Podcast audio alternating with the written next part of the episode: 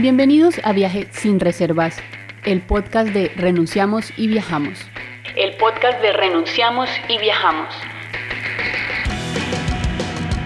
Yo soy Lina. Yo soy Andrés.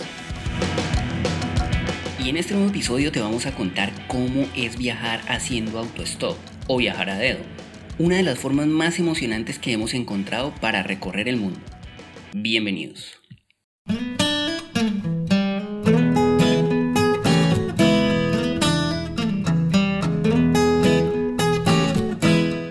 Bienvenidos y bienvenidas al episodio número 19 de este viaje sin reservas, el podcast de viajes nacido en la época en la que nadie puede viajar, pero que seguro te va a inspirar a que agarres la mochila y conviertas tu vida en una aventura post pandemia. Estamos grabando una vez más desde el reino de Tailandia, país en el que llevamos varados casi 14 meses por la pandemia y del que no nos queremos mover por ahora, por lo menos mientras reabren las fronteras del mundo y la existencia tal cual la recordamos antes del 2020 vuelve a tomar su rumbo. Mientras tanto, te contamos que en la época de la ebullición del teletrabajo, Instagram no nos ha devuelto nuestra cuenta bajo el argumento de que estamos en pandemia y eso les ha retrasado el trabajo como si tuvieran que hacernos una visita domiciliaria o qué, pues, qué es lo que pasa aquí. ¿ah? No, increíble. Eso te lo contamos a manera de actualización. Y además sabemos que muchísimas personas que nos siguen habitualmente en Instagram son oyentes de este podcast y queremos que sepan que seguimos esperando que no hemos desaparecido y no nos hemos dado por vencidos. Pero ya vamos ajustando un mes desde el día en que nuestra cuenta desapareció y esta es la fecha en que hemos mandado decenas de formularios, correos, reclamos y apelaciones y todavía no sabemos por qué nos deshabilitaron la cuenta. No tenemos ni idea qué fue lo que hicimos mal. Ya estamos pensando incluso en abrir una nueva cuenta mientras le hacen mantenimiento a los computadores de Instagram, porque al parecer una de las empresas tecnológicas más poderosas del mundo se puede dar el lujo de secuestrar por tiempo indefinido el trabajo de sus usuarios bajo el pretexto de tener pocas personas para resolver problemas en medio de la pandemia. Hágame el favor. Creo que ya no vale la pena profundizar más en el tema. Si abrimos una nueva cuenta, ya te estaremos contando para que nos veamos por allí. Mientras tanto, este es un recomendado, un recomendado, viajes sin reservas, viajes sin reservas. Mi recomendado de esta semana es un curso online espectacular que hice. Se llama WordPress Rápido y Furioso y es dictado por uno de los mejores profesores que he tenido, Mario Carvajal. Te enseña a hacer páginas web desde cero que cargan en menos de 3 segundos, optimizadas, una plantilla personalizada para tu web, cómo comprar tu hosting, tu dominio, mejor dicho, todo lo necesario para hacer una web acorde a lo que necesites. Es un curso diseñado incluso para los que tienen cero conocimiento sobre WordPress. Yo lo hice y les aseguro que he aprendido un montón. Incluso sigue dando asesorías, consejos y consultorías para todos sus alumnos y exalumnos. Es una oportunidad para aprender algo nuevo. Justo está en lanzamiento de un nuevo curso este mes. Lo puedes conseguir en www.mariocarvajal.com o en sus redes sociales. Y si al final crees que hacer una web no es lo tuyo, nos puedes contactar y nosotros te hacemos tu web a un módico precio. Ahí les dejamos la cuña publicitaria. Yo por mi parte traigo un recomendado que nos va a ir metiendo en calor con el tema del que vinimos a hablar hoy en este episodio. Se trata de la plataforma HitchWiki, que en términos que se entiendan más podríamos decir que es la Wikipedia del autoestopista o la Wikipedia para echar dedo. Esta es una plataforma global colaborativa en la que mochileros del mundo comparten los mejores puntos del mapa para pararse a estirar el dedo en la carretera e incluso cuentan sus experiencias en diferentes lugares del mundo esperando a ser levantados por algún vehículo. En hitchwiki.org los viajeros comparten datos importantes como los tiempos promedio de espera en la ruta, formas de llegar a los puntos estratégicos para empezar a echar dedo y datos muy exactos como gasolineras, peajes y paraderos de camiones que pueden ser muy útiles a la hora de salir a enfrentar la carretera. Además de ciudades intermedias a las que uno puede llegar en caso de querer abarcar largas distancias. Funciona facilísimo. Uno solo debe poner la ciudad en la que está y a la que quiere llegar. Y HugeWiki arroja mapas y detalles que son valiosísimos y que personalmente a nosotros nos han servido muchísimo y han sido muy efectivos. HitchWiki tiene traducciones a varios idiomas, pero por supuesto en inglés es donde uno puede encontrar más consejos. Y por supuesto, cuando ustedes se empiecen a convertir en unos duros viajando a dedo, pueden compartir sus propias experiencias y esto va a hacer que la comunidad crezca y el conocimiento siga rodando sin parar. Entonces, como hoy vamos a hablar de este estilo de vida increíble que es el viaje a dedo por el mundo, pues ahí les dejo mi recomendado, hitchwiki.org, la Biblia global del autoestopista. La encuentran como Hitchwiki, H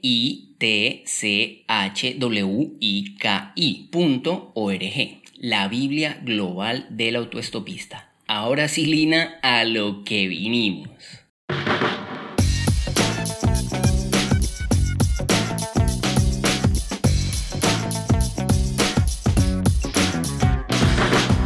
Viajar a dedo es servirnos aventuras con la cuchara grande, sumergirnos en las profundidades de la cultura local guiados por alguien que pisa el freno para levantar a los extraños que aguardan al lado de la carretera con dos mochilas y un cartel con el nombre de alguna ciudad. Viajar a dedo es poner a girar la ruleta de las posibilidades, es acudir una tras otra a citas a ciegas a bordo de vehículos conducidos por ejemplares destacados de la hospitalidad local Viajar a dedo, amigos míos, amigas mías, trasciende el simple hecho de desplazarse de un punto a otro sin pagar el pasaje. Es una constante búsqueda de aprendizaje, algo así como un gimnasio para entrenar la paciencia, un detonante de charlas interesantes y la posibilidad de salirse del camino, de sentir y vibrar con las pulsaciones del viaje. Es por eso que hoy te vamos a llevar a bordo de un viaje sin reservas muy lento por las carreteras del mundo, subidos en una diversidad de vehículos de diferentes precios, tamaños, modelos, colores y velocidades, pero que tienen una cosa en común. Todos han sido conducidos por gente linda que nos dejó una historia para el recuerdo y muchos aprendizajes sobre sus culturas. Este era el tema que yo había propuesto para el episodio anterior, pero como ganó el Team Lina con el tema de viajar a India, pues aprovecho para enviarles un saludo muy especial a quienes votaron por este tema de viajar a dedo por el mundo hace dos semanas y nos animaron a hacerlo, pues aquí están, lo prometido es deuda. Pero bueno, Lina, ya me puedo imaginar lo que pueden estar pensando nuestros oyentes. Y es que eso de andarse montando en el carro de cualquier estaño debe ser peligrosísimo, ¿no? Porque es que uno nunca sabe qué clase de loco es que va manejando, ni quién sabe a dónde diablo lo pueden llevar a uno, dónde lo van a ir a meter. ¿Por qué es que a uno se le da por hacer semejante cosa tan loca? Son justamente el miedo y la seguridad los temas de las preguntas más frecuentes que nos hacen cada vez que contamos que viajamos a dedo. Y siempre entendemos que son preguntas que nacen desde la percepción de alguien. A quien los medios de comunicación lograron venderle la idea de un mundo peligrosísimo lleno de maldad esperando por nosotros. Pero la realidad es absolutamente distinta. En realidad, viajar a dedo puede resultar incluso más seguro que moverse en transporte público, teniendo en cuenta que viajando a dedo tenemos la posibilidad de escoger nuestros conductores y si nos subimos y no nos gusta, pues simplemente nos bajamos y esperamos otro. Además, la mayor cantidad de robos a turistas se producen en transporte público, como ya les contamos que nos robaron a nosotros en Egipto en un tren entre el Cairo y Luxor. Pero la vida en sí misma es una actividad riesgosa, así que más bien dejamos los miedos de lado y salimos a comprobar que no había razones para cohibirnos de estas experiencias simplemente por miedo. Claro, pero es que la única forma de comprobar que esos miedos son infundados es saliendo a la ruta y estirando el dedo a ver qué pasa. Pero una cosa sí les digo desde ya. Viajar a dedo sería un ítem muy importante en mi lista de recomendados para hacer por lo menos una vez en la vida. Hay demasiadas emociones involucradas en el autoestopismo como estilo de vida. De eso ya se irán dando cuenta en los próximos minutos.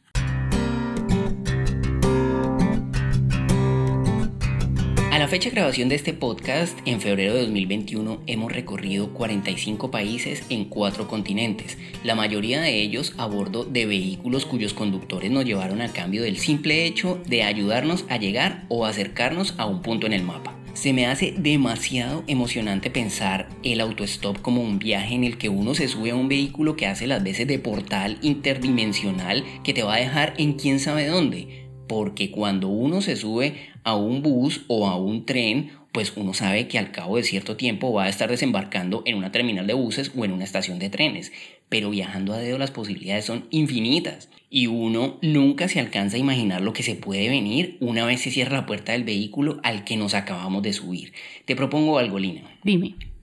¿Qué tal si entramos en materia con nuestra historia de viaje a dedo, trayendo recuerdos de aventuras o de cosas curiosas que nos hayan pasado y nos quedamos en una o dos o tres que han sido verdaderamente loquísimas. Dale, dale, me encanta. Ya habíamos contado en episodios anteriores que Turquía es el país que nos ha parecido más fácil para viajar a dedo en todo el mundo. Tanto así que recorrimos el país durante tres meses y no pagamos ni un solo transporte público. Todo fue absolutamente a dedo. Allí tuvimos intentos que no duraban más de un minuto esperando y ya nos habían recogido. Y otras veces que nos paraban y nos ofrecían llevarnos sin siquiera pedirlo, sin estirar el dedo. Vayan al episodio 14 que le dedicamos exclusivamente a Turquía y allí sabrán más en profundidad cómo fue nuestra experiencia viajando a dedo por semejante país. Y si escuchan el episodio número 3 de este podcast, se van a enterar del día en que nos recogieron unos musulmanes barbudos fundamentalistas que me pidieron convertirme al Islam. Loquísimo, ¿no? Sí, bastante loco, bastante loco. Es que en serio, Turquía es increíble porque la gente lo lleva a uno a sus casas a tomar té o café turco con pan o pasteles o paran en restaurantes en el camino y lo invitan a uno a tremendas comidas. O por ejemplo, nos pasó una vez que nos recogió una pareja que no hablaba inglés y su gesto de hospitalidad fue parar en un supermercado y nos compraron una caja de garbanzos secos. Hermoso, hermoso momento. Otro país donde pasa mucho eso es en Marruecos, que es un destino increíblemente fácil para viajar a dedo. Tanto así que un día alguien nos vio con los carteles caminando hacia la salida de Casablanca, la ciudad donde estábamos, y nos ofreció llevarnos. Y desde ese día empezamos a poner el cartelito en cualquier punto de la ciudad y siempre, pero siempre paraba alguien que nos llevaba hasta el punto exacto donde alguien nos podía recoger. La cosa era que poníamos el cartelito, ponele en el centro de la ciudad, en, cualquier calle, y alguien paraba y decía, no, pero ustedes qué están haciendo, eso, eso para allá no es, súbanse que yo los llevo. Sí, sí, sí, siempre nos llevaban hasta el punto exacto para donde teníamos que hacer dedo para ir a la ciudad que necesitábamos ir. Y siempre resultaba. Sí, siempre resultaba. Y otra cosa increíble en Marruecos además por supuesto de que paraban en la carretera a invitarnos a comer, es que casi siempre nos dejaron en la puerta de la casa donde íbamos. Es como si se sintieran responsables de nosotros. Como que, como que son el adulto responsable de estos dos pares de niños que encontraron por ahí tirados en la calle. En Marruecos incluso echamos dedo desde el primer minuto a la salida del aeropuerto de Fez. Estiramos el dedo y nos paró una pareja que nos dejó en la casa donde nos esperaba un couchsurfing. Y siempre fue así, desde el centro de cualquier ciudad hasta la puerta de la casa donde íbamos. Otro lugar genial para echar dedo es Rumania y en general los Balcanes. En Rumania recuerdo la vez que nos recogió un Mercedes súper lujoso que la silla del copiloto tenía calefacción hacía masajes y no lo dejaba mover a uno en las curvas. ¿Vos te acordás de ese? Claro, por supuesto que me acuerdo. Y no solo eso, sino que el dueño del carro no iba para nuestro destino, pero llamó a un amigo para que nos recogiera en el camino y nos llevara. Y no se fue hasta que nos cambiamos al carro del amigo. Y fue en Rumania también que alquilamos un carro y llevamos gente que nos estiró el dedo en el camino, entre ellos un par de monjas que iban desde una reserva natural hacia el pueblito más cercano, en medio de los montes Cárpatos, en el otoño helado, una cosa preciosa, ¿no? Precioso. El, el otoño es una de mis estaciones favoritas y en Rumania la amé. Es que la vida es dar y recibir. Por eso siempre que somos nosotros los que tenemos la oportunidad, recogemos gente u hospedamos viajeros en nuestra casa para que no pare el ciclo de acciones lindas en el mundo. Siento que allá en Europa del Este es maravilloso moverse a dedo porque de esa forma uno entiende muchas cosas que pasarían desapercibidas si tomásemos la opción impersonal de pagar un tiquete del punto A al punto B. Uno entiende mucho de la historia de la antigua Yugoslavia de Tito, por ejemplo, o de la dictadura comunista de Ceausescu y de la triple división de Bosnia. Y fue precisamente en esa zona del mundo donde vivimos una aventura loquísima patrocinada por nuestros pulgares. No te despegues de este viaje sin reservas porque al regresar de la pausa te vamos a contar el día que fuimos polizones transnacionales en la frontera marítima entre Croacia y Bosnia y Herzegovina. Ya regresamos.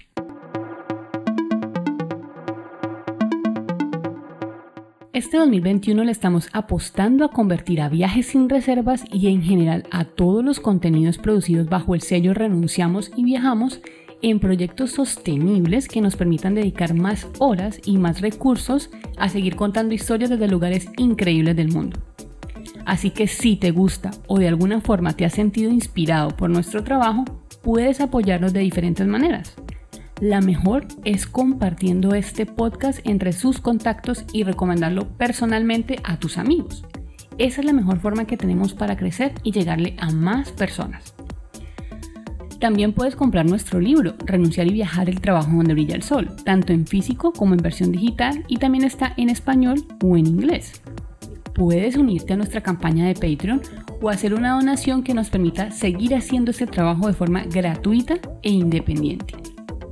Entra a www.patreon.com slash renunciamos y viajamos y elige una de las recompensas que diseñamos personalmente para agradecer tu confianza y tu apoyo fotografías profesionales para que decores tus espacios, asesorías personalizadas para tus viajes o tus proyectos digitales, créditos en nuestros videos y contenidos exclusivos hacen parte de las recompensas que podrás elegir.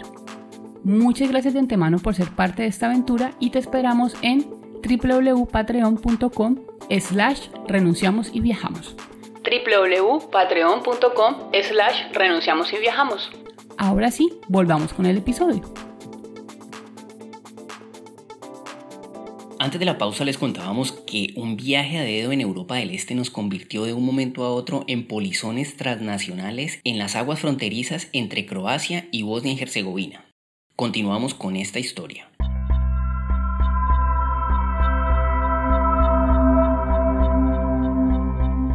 Ese día viajamos desde Split hasta Dubrovnik en Croacia. Era alguna mañana lluviosa y helada de diciembre. El primer impulso lo recibimos de cuenta del chofer de una van escolar, que nos adelantó en la carretera hasta lo que parecía ser la sede campestre del colegio para el que trabajaba. Pocos minutos después frenó un Mercedes negro unos metros más adelante y el conductor se bajó con los hombros encogidos por la lluvia. No apagó el motor y corrió a abrir el maletero. Corrimos a alcanzar el carro y sin cruzar palabra ya estábamos arriba.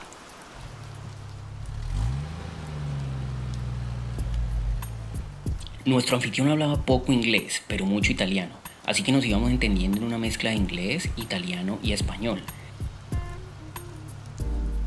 Casi una hora de viaje después nos dijo que iba para su casa, en un pueblito a mitad del camino, que iba a comer algo y sobre todo a cambiar de carro.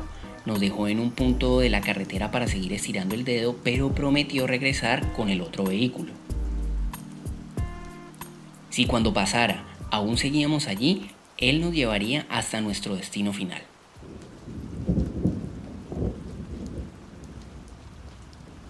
Con esa promesa nosotros también buscamos algo de comer y nos paramos en la ruta a seguir esperando otro carro, hasta que llegó nuestro nuevo amigo, esta vez conduciendo una Renault Traffic, una camioneta de carga en la que llevaba una entrega de muebles nuevos hacia Dubrovnik. Esta vez el conductor nos sorprendió con una bolsa de frutas, chocolates y galletas que su esposa nos había mandado. Lléveles esto a los muchachos colombianos por si les vuelve a encontrar en la carretera. Bordeamos la costa del Mediterráneo y vimos desde lo alto sus aguas azules, sus campos verdes y sus construcciones milenarias. Estábamos boquiabiertos con semejantes paisajes hasta que el hombre nos empezó a decir algo de una frontera que en el momento no comprendíamos, pero que minutos después cambiaría el panorama de todo este viaje. Resulta que en medio de la carretera entre Split y Dubrovnik en Croacia hay un tramo de 9 kilómetros que pertenece a Bosnia y al tratarse de territorios de países diferentes y sobre todo no siendo Bosnia un miembro de la Unión Europea, hay que atravesar un paso fronterizo y un control de aduanas, en este caso perteneciente a Bosnia y Herzegovina. Y ya te contamos que nuestro amigo llevaba unos muebles nuevos a entregar a Dubrovnik, y si seguía su tránsito por esa carretera, se vería obligado a entrar en la penosa labor de declarar su mercancía, lo que le iba a costar tiempo y dinero. Así que, para asaltarse el territorio bosnio de la carretera, decidió embarcar la camioneta en un ferry, cuyo boleto de 50 euros incluía solamente el pasaje del conductor del vehículo. Nosotros tendríamos que pagar nuestro propio pasaje a bordo del ferry cuyo precio es mucho mayor de lo que hubiesen costado los pasajes en bus. Y claro, cómo no, Se trataba de atravesar el mar para llegar a una península y así evitar los trámites de migración y aduana. Tengo una idea. Nos dijo el conductor. Se pueden ir sin pagar, pero los tengo que encerrar allá atrás con los muebles. La policía casi nunca revisa la mercancía. Lo que podemos hacer es que antes de embarcar los meto allá atrás, mientras estemos navegando ustedes van a ir encerrados y cuando salgamos del barco, unos 10 minutos después, yo les abro y seguimos hasta Dubrovnik. Croacia es un país carísimo y no podemos permitir gastar nuestro presupuesto ajustado en un tiquete de barco innecesario. Nos miramos y sin decir nada entendimos que pronto seríamos polizones en las aguas de Europa del Este.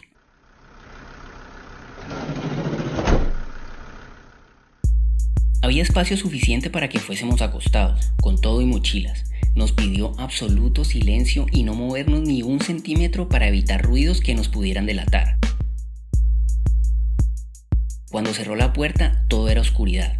No alcanzábamos a vernos el uno al otro. No había ni una rendija que le robara un rayo de luz al exterior. No vemos nada. Solo escuchamos e imaginamos, así como estás haciendo tú, que nos escuchas en este instante.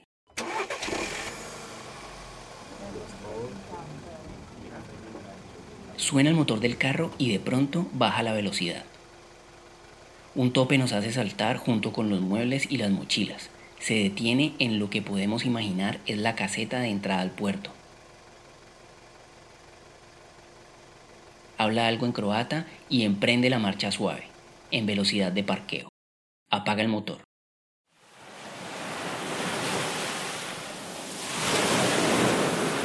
Al pasar algunos minutos sentimos que nos movemos, esta vez hacia los lados.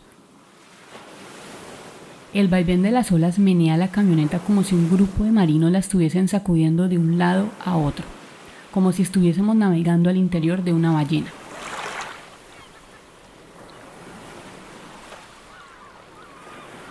No nos dio mareo, pero sí sueño. Así que sin más que hacer en semejante oscuridad, nos dormimos acostados en el piso de la camioneta.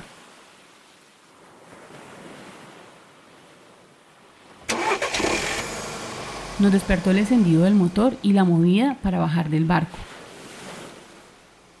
Estamos inmóviles y mudos. No queremos ser descubiertos. No decimos nada, pero ambos solo esperamos que esas voces que hablan en croata no sean de policías pidiendo abrir la puerta.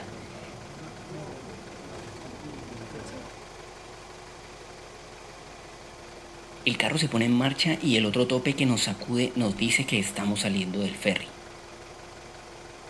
Afuera llueve una tormenta.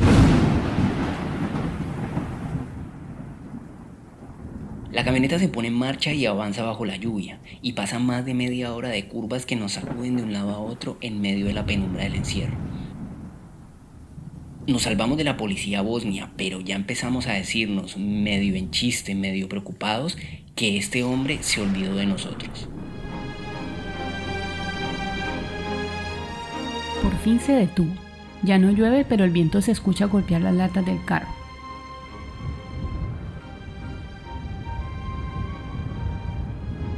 Abrió las puertas y nos recibió con un par de cafés calientes en un mirador con vista al Mediterráneo que nos dejó sin aliento. ¿Cuánto nos hubiésemos perdido si hubiésemos pagado un pasaje de bus? Viajar a dedo es definitivamente exprimir la aventura hasta obtener su extracto más puro. Llegamos a Dubrovnik entrada la noche. Lo acompañamos y lo ayudamos a descargar los muebles y nos llevó con mapa en mano hasta el lugar donde pasaríamos esa noche. ¿Te has fijado cuántas cosas loquísimas nos han pasado que hoy son anécdotas chistosas o interesantes para contar, pero que pudieron haber terminado mal? Claro, claro que sí, siempre. ¿A vos no te dio miedo al momento de estar allí encerrada en un carro en medio del mar? Es que ahora que lo cuento y mientras escribía este guion me parece algo como demasiado increíble, ¿ah? Sí, es que en el momento de tomar decisiones en caliente uno no se da ni cuenta. Pero pues cuando las cosas están sucediendo uno sencillamente no puede decir, déjame lo pienso y mañana te doy una respuesta. En medio de un viaje uno debe tomar decisiones constantemente, pero pues obviamente ya visto a través del retrovisor del tiempo uno puede analizar más a profundidad. A mí no me dio miedo, para serte muy sincera. Lo que pasa es que siempre que estoy viviendo este tipo de cosas me pregunto cómo carajos fue que fui a parar allá es que el viaje a dedo es un potenciador de emociones que fácilmente nos puede hundir en el pozo profundo de la frustración y el cansancio para un segundo después lanzarnos una cuerda que nos lleva a una explosión de felicidad a bordo de una nueva historia de vida. Viajando a dedo nos despojamos de pretensiones y exigencias. Agradecemos igual a un carro estartalado y estrecho o a un Mercedes último modelo que nos haga masajes en el camino habitar diferentes realidades en sí mismo es una riqueza suficiente. Es el premio mayor de viajar a dedo. Es que viajar a dedo no es solo barato y divertidísimo, sino también terapéutico. Si analizamos todo esto en profundidad, veremos que el autostop es algo así como un gimnasio para ejercitar el músculo de la paciencia y aprender a ser agradecidos. Además de que en cada conversación con la persona que va al volante le podemos medir el pulso a la sociedad por la que estamos viajando y eso sin duda fortalece la experiencia viajera. También viajar a dedo es una oportunidad constante de mirar a la cara de la bondad humana sin importar la procedencia, raza o religión. Es comprobar que tenemos motivos de sobra para confiar en la humanidad. Justamente una de las experiencias más increíbles que vivimos viajando a dedo fue el año pasado aquí en Tailandia, viajando desde Ao Nang hacia Bangkok, casi 800 kilómetros que pretendíamos lograr en un par de días pero el viaje nos tenía preparadas varias sorpresas en el camino.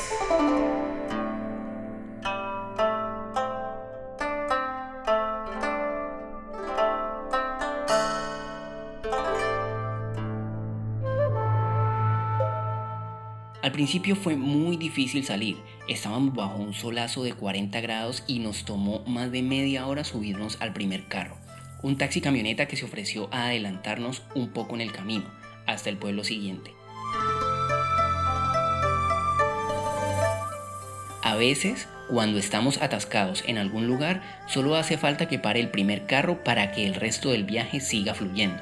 Luego nos subimos en varios vehículos, una mujer en una camioneta, un ejecutivo en un carro elegante que iba hacia la siguiente ciudad, una familia musulmana que hasta nos invitó a una feria local al día siguiente. Y fue muy curioso que la mujer de la familia se llamaba Lina y en semejante calor estaba envuelta en una burka musulmana.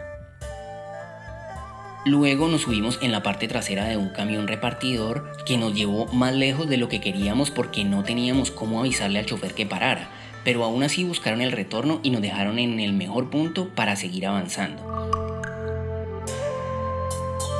Y fue en Suratani, unos minutos después, cuando frente a nosotros frenó el protagonista de esta historia, T, un camionero tailandés con el que viajaríamos las siguientes 15 horas y pasaríamos las siguientes dos noches en su casa en algún lugar escondido en medio de la selva tailandesa.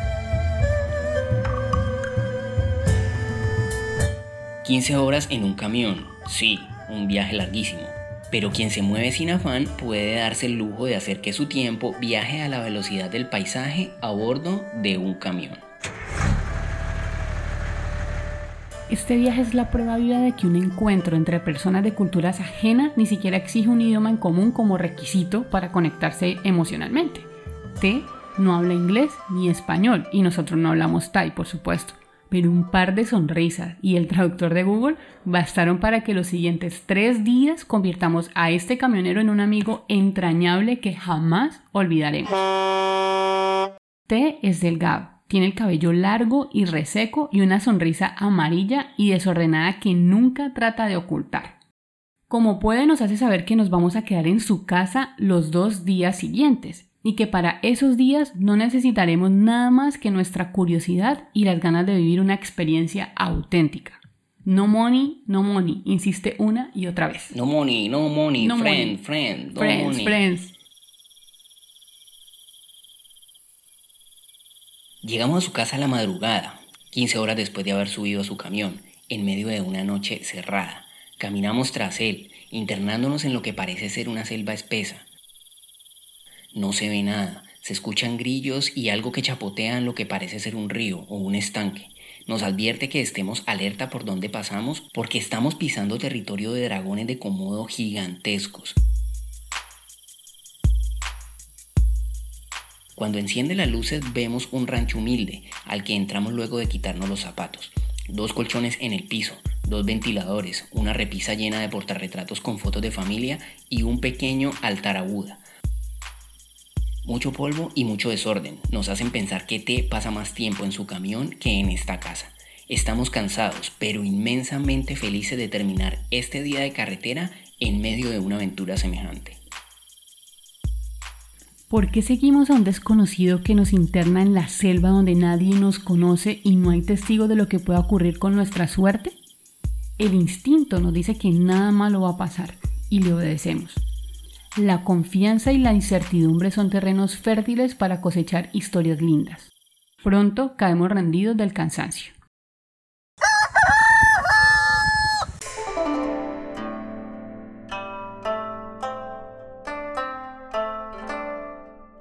La mañana siguiente nos despierta el calor del sol que hace arder el techo de lata. Cuando abrimos el ojo, Té nos tiene café caliente, pan y mango picado para el desayuno. Y nos dice con el traductor de Google que tiene que trabajar, pero que nos llevará donde un amigo suyo que tiene un bote para remar por el río Mekong. Por fin, a la luz del día, vemos que la casa queda al borde de un río que fluye lento. Lagartos gigantes chapotean en el agua y se escabullen entre las ramas. Vamos en el camión hasta un restaurante en la carretera y luego nos internamos aún más en la selva. Su amigo nos espera en una tienda y nos lleva hasta el Mekong, el río más grande y poderoso del sureste asiático. La barca es pequeña como una bañera, pero igual nos subimos. A la velocidad del remo del amigo del camionero, pasamos por aldeas ocultas entre los matorrales. Vemos gente que lava su ropa a la orilla del río y otros que cocinan en leña. Nos bajamos en un templo budista imponente, enorme, vacío. Regresamos caminando a casa de té y en la tarde iremos los tres en una moto destartalada al mercado flotante de Anfagua y luego terminaremos tomando cerveza, comiendo papas fritas y ensayando movimientos de Muay Thai que té nos enseña en la tienda de unos amigos suyos. En la noche, de vuelta en su pequeño rancho, lo escucharemos tocar la guitarra y cantar, arropados por los sonidos de la selva. Esta aventura quedó registrada en nuestro canal de YouTube. Tenemos dos videos bellísimos que no se pueden perder. Así que los invitamos una vez termines de escuchar este episodio a que veas estos videos y conozcas a ti. A la mañana siguiente nos despierta con agua de coco y la noticia de que alguien nos va a recoger pronto para llevarnos a conocer el mundialmente famoso mercado del tren de Maeclon donde los vendedores disponen sus mercancías a lo largo de las vías férreas y las levantan en pocos segundos antes de que el tren se los lleve por delante.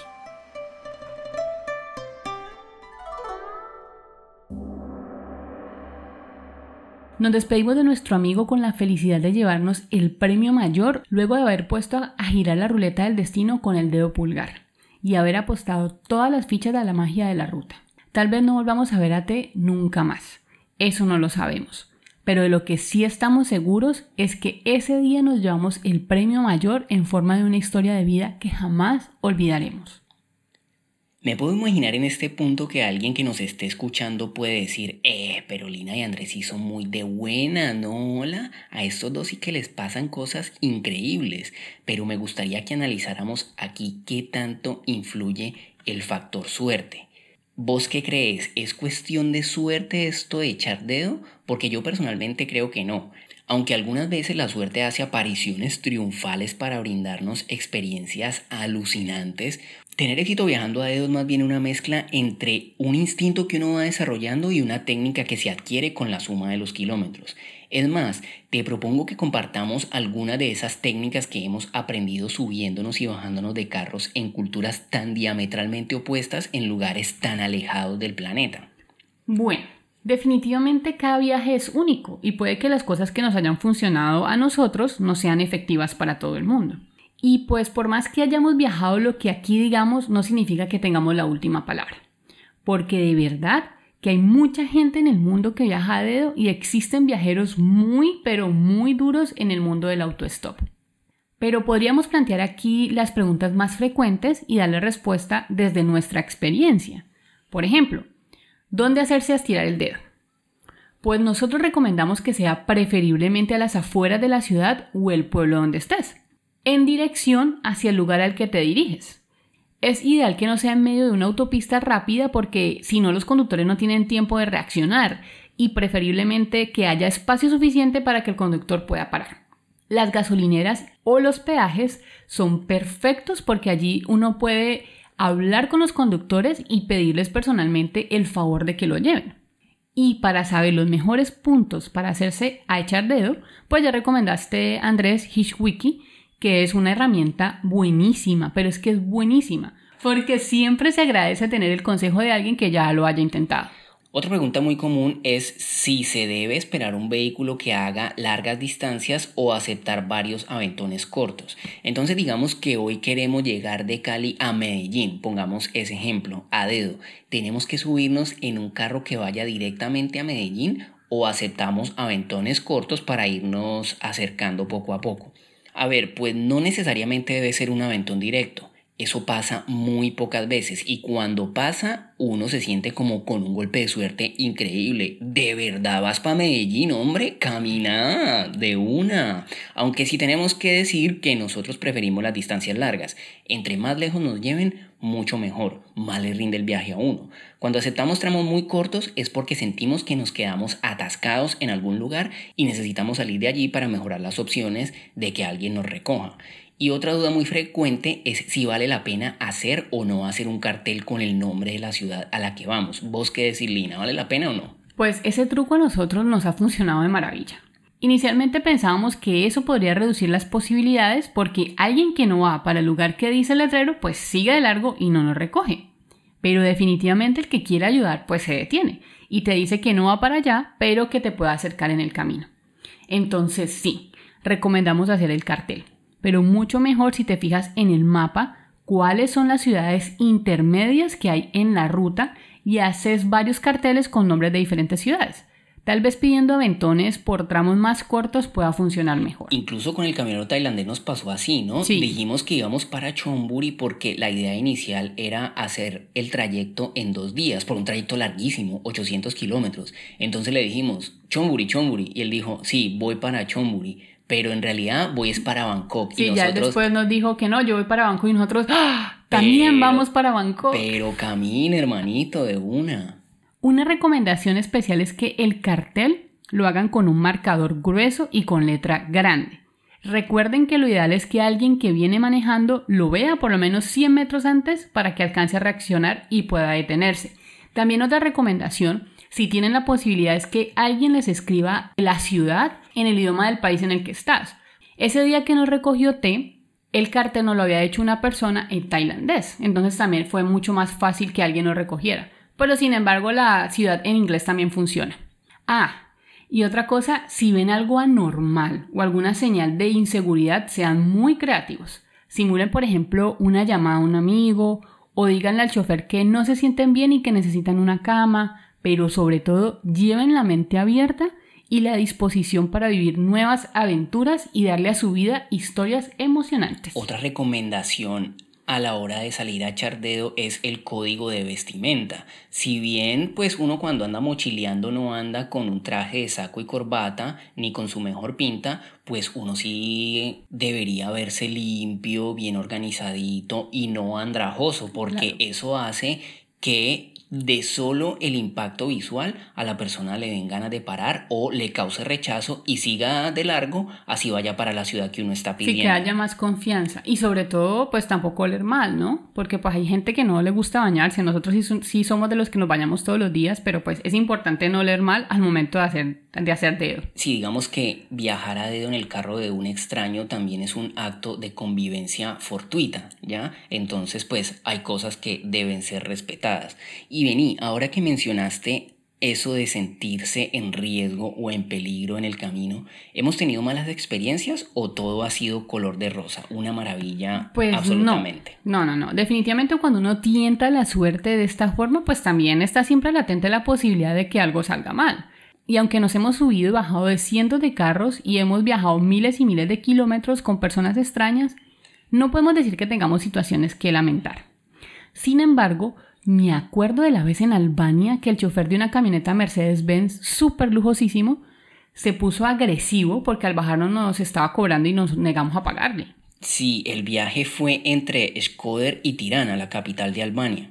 Y este hombre se las quería dar de vivo sacándonos dinero sin haberlo mencionado ni una sola vez en el camino. Hasta me agarró de la camiseta y me amenazó con llamar a la policía, a lo cual le respondí que si quería yo le ayudaba a llamarla, pero que tuviera lista la explicación de por qué andaba recogiendo turistas en el camino sin tener licencia de transportador para hacerlo. Fue lo primero que se me ocurrió, no sé de dónde lo saqué, pero funcionó porque el hombre se subió a su carro y se fue maldiciendo en italiano pero sí les confieso que en un momento sentí que la cosa se estaba poniendo medio violenta. Y desde ese momento nunca nos subimos a un carro sin antes aclararle al conductor que estamos pidiendo un aventón y que no vamos a pagar por ello. Pero el peor día de todos viajando a dedo nos ocurrió en España, tratando de abarcar la ruta entre Madrid y Córdoba.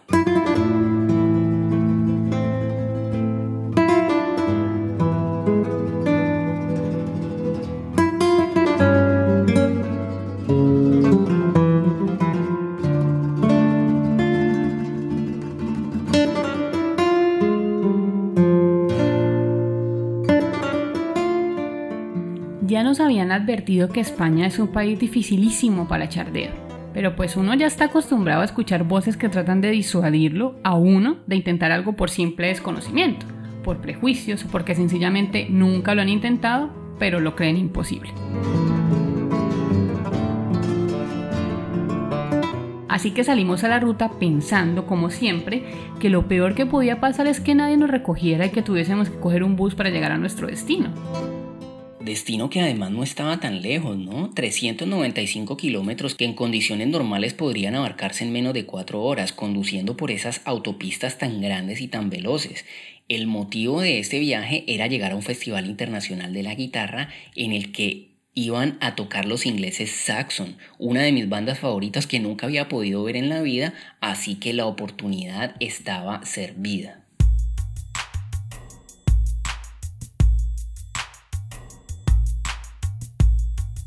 Inicialmente para salir de Madrid tardamos mucho tiempo, pero para una señora con sus dos hijos a bordo de un BMW. Y si ella paró, pues de ahí en adelante solo nos restaba derribar el mito de que echar dedo en España es imposible. El tramo fue corto, nos dejó en un paradero que tenía restaurante y eso nos hizo pensar que podríamos pedirles a los clientes que nos llevaran. Y así lo hicimos durante más o menos una hora, pero nada pasó. Ya habíamos decidido irnos en bus, pero resulta que España los buses no paran en la carretera ni en los paraderos. O sea que la única opción que teníamos era avanzar hasta otra ciudad o pueblo y encontrar un bus. O devolvernos a Madrid. O devolvernos. cosa que nunca contemplamos. Le pedimos un aventón a muchísima gente dentro de ese paradero, pero nada. Y eso demuestra que dominar el idioma por el lugar donde uno está viajando no es garantía de éxito. Hasta que llegaron dos chicos muy jóvenes a bordo de un Volkswagen pequeño pero que parecía último modelo, una nave de carro. Les hablamos y no nos respondieron en español. Venían de Bélgica y querían llegar ese mismo día a las playas de Marbella. Les pedimos aventón y de una aceptaron. Y desde los primeros kilómetros sentimos que ese viaje podía terminar bastante mal, pero también nos preocupaba no tener ninguna otra opción para llegar a nuestro destino. Así que cruzamos los dedos, apretamos nalga y seguimos. Los chicos nos ofrecieron dos latas de café helado de Starbucks y prendieron un porro. Pero lo peor de todo fue que cuando entramos a la autopista rápida, el conductor empezó a acelerar como un demente. Parecíamos en una carrera de Fórmula 1. Este muchacho atravesaba todos los carros en el camino con una velocidad y una destreza impresionante.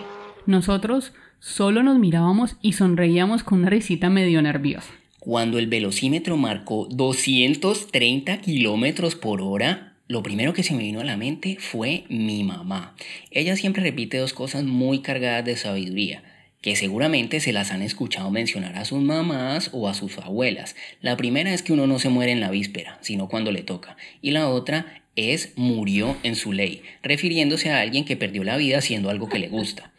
Y es que sí, a esa velocidad dentro de ese carro marihuanizado bastaba la zancadilla de una pequeña piedrita para que se desatara la tragedia. Pero no era nuestro día, como dice mi mamá. Llegamos a un desvío en el que ellos siguieron hacia Marbella y nosotros quedamos en la mitad de la nada, en medio de una autopista que tuvimos que cruzar para alcanzar una gasolinera. Y en esa gasolinera un hombre nos dijo que nos podía llevar hasta el siguiente pueblo para coger un bus. Aún nos faltaban unos 100 kilómetros para llegar y según él era prácticamente imposible que alguien nos llevara. Y a esas alturas ya empezamos a creerle. El hombre nos llevó en contra del sentido al que él iba, o sea, él se regresó varios kilómetros en el camino para llegar hasta Bailén, el siguiente pueblo. Pues, pero llegamos a Bailén, el siguiente pueblo, y en la estación de buses nos dimos cuenta de que el siguiente bus a Córdoba pasaría dentro de dos días. Así que volvimos a la ruta a estirar el dedo, por supuesto. Era verano, así que iban siendo casi las 8 de la tarde y el sol aún seguía vivo. No paraba nadie, pasaban los minutos y se juntó más de una hora y nada de nada. Más de una hora digamos que es poquito, ¿no? Sí, no fue bastante y obviamente yo me puse a llorar porque todo pintaba que esa noche tendríamos que dormir en plena calle, porque ya habíamos averiguado en el pueblo y allí no habían hoteles ni hostales porque hasta allá no llegan nunca los turistas.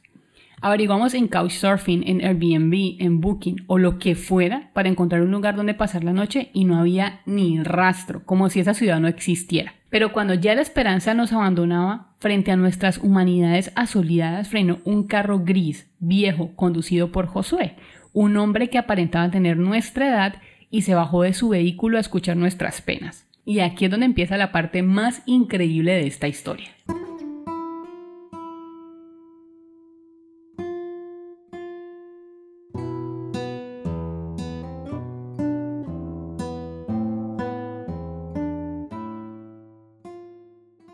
Josué nos contó que hace poco se había separado de su mujer, que estaba viviendo en casa de sus padres y que esta situación lo tenía agobiado, así que salió a conducir sin ningún rumbo para despejar la mente.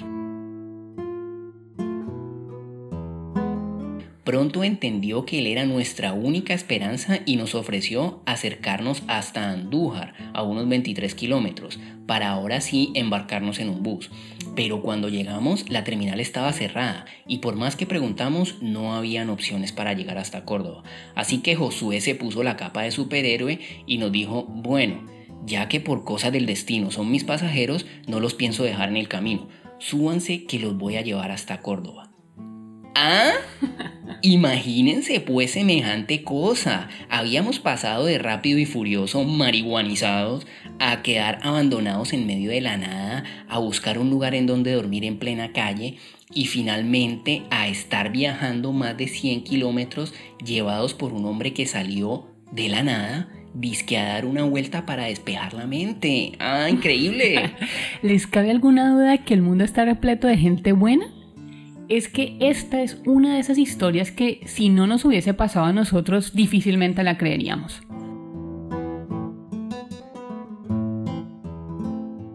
Este hombre condujo más de 200 kilómetros de ida y regreso con el único objetivo de echarles una mano a un par de extraños que estaban desesperados. Y gracias a él, esa noche pudimos darnos una ducha y dormir en la habitación que teníamos reservada, y al otro día ir al concierto que hace tantos años estábamos esperando. Mira que ahora que contamos esta historia veo que muchas veces esos carros se convierten en confesionarios y nosotros como pasajeros terminamos siendo confidentes de todas esas cosas que nuestro salvador de turno tiene atragantadas y termina desahogándose con los extraños que acaba de recoger en la ruta porque es que uno no se da cuenta, pero al subir a un auto de un desconocido, uno está cambiando también la rutina de ese desconocido. Y para ellos es un suceso increíble haber tenido la oportunidad de recoger a dos extranjeros y hacen videollamadas y si no entienden inglés llaman a un amigo para que les traduzca o llaman a la esposa o a la mamá para que ponga otros dos platos en la mesa porque van a comer con dos amigos que acaban de conocer en el camino para un conductor puede ser casi milagroso que de repente la ruta pase de ser un lugar solitario y monótono a ir acompañado por dos personas que recorren el mundo y le van a contar aventuras o van a escuchar lo que tiene para contarles. Pero bueno, Lina, yo creo que vamos llegando al final de este episodio en el que hicimos un buen repaso de una de nuestras grandes pasiones a la hora de viajar, que es la mística que se esconde detrás de la aventura de viajar a dedo. Una vez más te digo a ti que nos escuchas que consideres algún día salir a la ruta a estirar el dedo en medio de tus viajes. No olvides que todos nacimos con un pasaje gratis en las manos y que con el pulgar al aire podemos movernos en cualquier dirección y tan lejos como queramos. Y así vamos cerrando este episodio de Viajes sin Reservas. Esperamos que te haya gustado y que hayamos logrado despertar tus ganas de viajar a dedo. Estamos absolutamente seguros que si lo intentas vivirás aventuras muy emocionantes, tal vez más increíbles que las que hoy te contamos en este podcast. Recuerda que cada jueves puedes encontrar un nuevo episodio de este viaje sin reservas en tu plataforma favorita de podcast. Estaremos cada semana en Spotify, Apple Podcast, Google Podcast, Evox o en cualquiera que sea tu proveedor de podcast favorito. También puedes escuchar este y los demás episodios en www.renunciamosyviajamos.com y cada viernes en nuestro canal de YouTube. También te esperamos en Instagram, Facebook, Twitter y YouTube. Deja un comentario, cuéntanos un tema que quisieras escuchar en los siguientes programas o deja un mensaje que por allí siempre respondemos. Nos encuentras como Renunciamos y Viajamos en todas las redes sociales. La música original de este podcast es de nuestros grandes amigos del psicópata Billy. Muchas gracias por acompañarnos en este viaje sin reservas. Y recuerda, la vida es hoy mismo, así que no dejes para mañana lo que puedes viajar hoy. Chao.